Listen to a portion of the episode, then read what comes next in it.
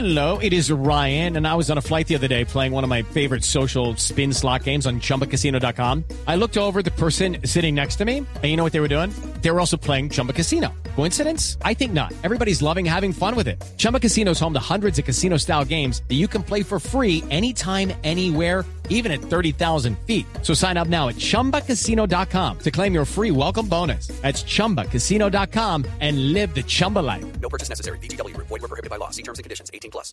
10 de la mañana, dos minutos. En las últimas horas fue capturado en el oriente del país un presunto guerrillero de las FARC señalado por las autoridades de entrenar a los campesinos del Catatumbo en el manejo de explosivos. La información la tiene Lexi Garay. Diego, buenos días. Se trata de alias Nando, un hombre que según las autoridades fue la cabeza de los hechos violentos registrados en la zona de Catatumbo, que dejaron como saldo cuatro personas muertas.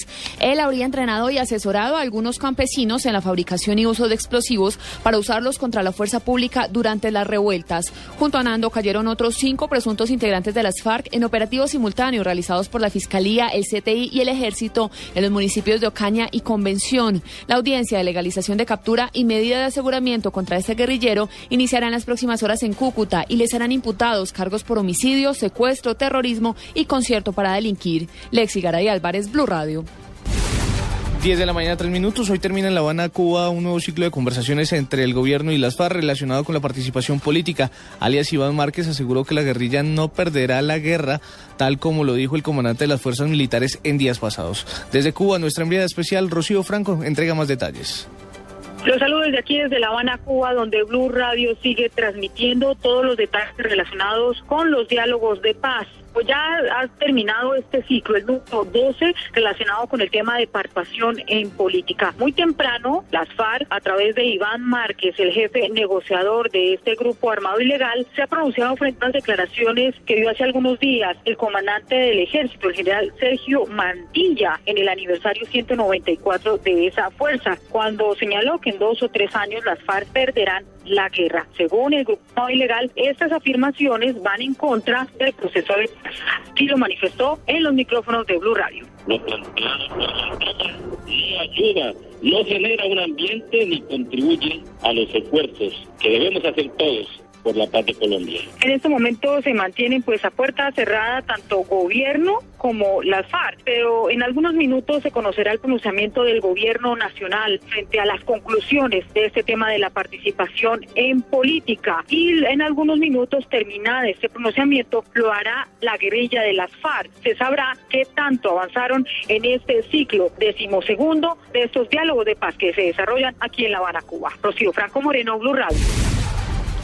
Gracias, Rocío. 10 de la mañana, 5 minutos. Colombia no podrá evitar que el territorio de Nicaragua en el Mar Caribe se extienda en más de 200 millas náuticas desde sus costas dentro de pocos años. A pesar de los reclamos, afirmó el agente de Nicaragua ante la Corte Internacional de la Justicia de la Haya, Carlos Argüello Gómez.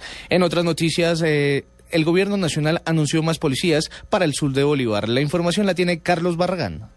¿Qué tal? Muy buenos días. El ministro de Defensa, Juan Carlos Pinzón, reveló que durante el primer trimestre del próximo año, el sur de Bolívar contará con 300 eh, hombres más de la Policía Nacional, hombres que llegarán al Magdalena Medio, es decir, a estas zonas de Barranca Bermeja, Antioquia, Santander y Boyacá. Igualmente, el ministro de Defensa alertó sobre el fortalecimiento de la inteligencia y la Policía Judicial. En Barranca Bermeja, el objetivo será el microtráfico y la extorsión para atacar las ollas. Reveló que habrá un capítulo especial para un grupo denominado Los Aguamanes, que son hombres acusados de, de, graves homicidios en esta zona del país. También se entrevistó con los hombres del batallón de Selva 48 en el municipio de Santa Rosa, allí en el sur de Bolívar, y les recordó que el objetivo es atacar la minería ilegal. El ministro Pinzón dijo que la guerrilla está detrás de este negocio. Carlos Barragán Rosso, Blue Radio.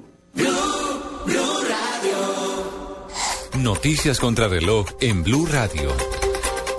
10 de la mañana, 6 minutos, noticia en desarrollo. Autoridades investigan las causas de la extraña muerte de un hombre que comercializaba frutas en una de las bodegas de Corabastos en Bogotá. Según las primeras investigaciones, el hombre habría asesinado en una de estas bodegas de la central de Abastos durante la madrugada de este sábado. La cifra, una persona muerta y seis heridas, resultó en el parque de, las de atracciones en la capital de Libia por los disparos de un hombre a quien los agentes de seguridad del centro recreativo no lo dejaron entrar, según informó este sábado el Ministerio del Interior de este país. Quedamos atentos al comunicado de las FARC y el Gobierno Nacional en donde se espera que la delegación del Gobierno entregue declaraciones en lo que se conozcan los avances de las conversaciones durante el décimo ciclo de negociaciones con la guerrilla de las FARC en La Habana, Cuba. 10 de la mañana, 7 minutos. Continúen con Autos y Motos en Blue Radio.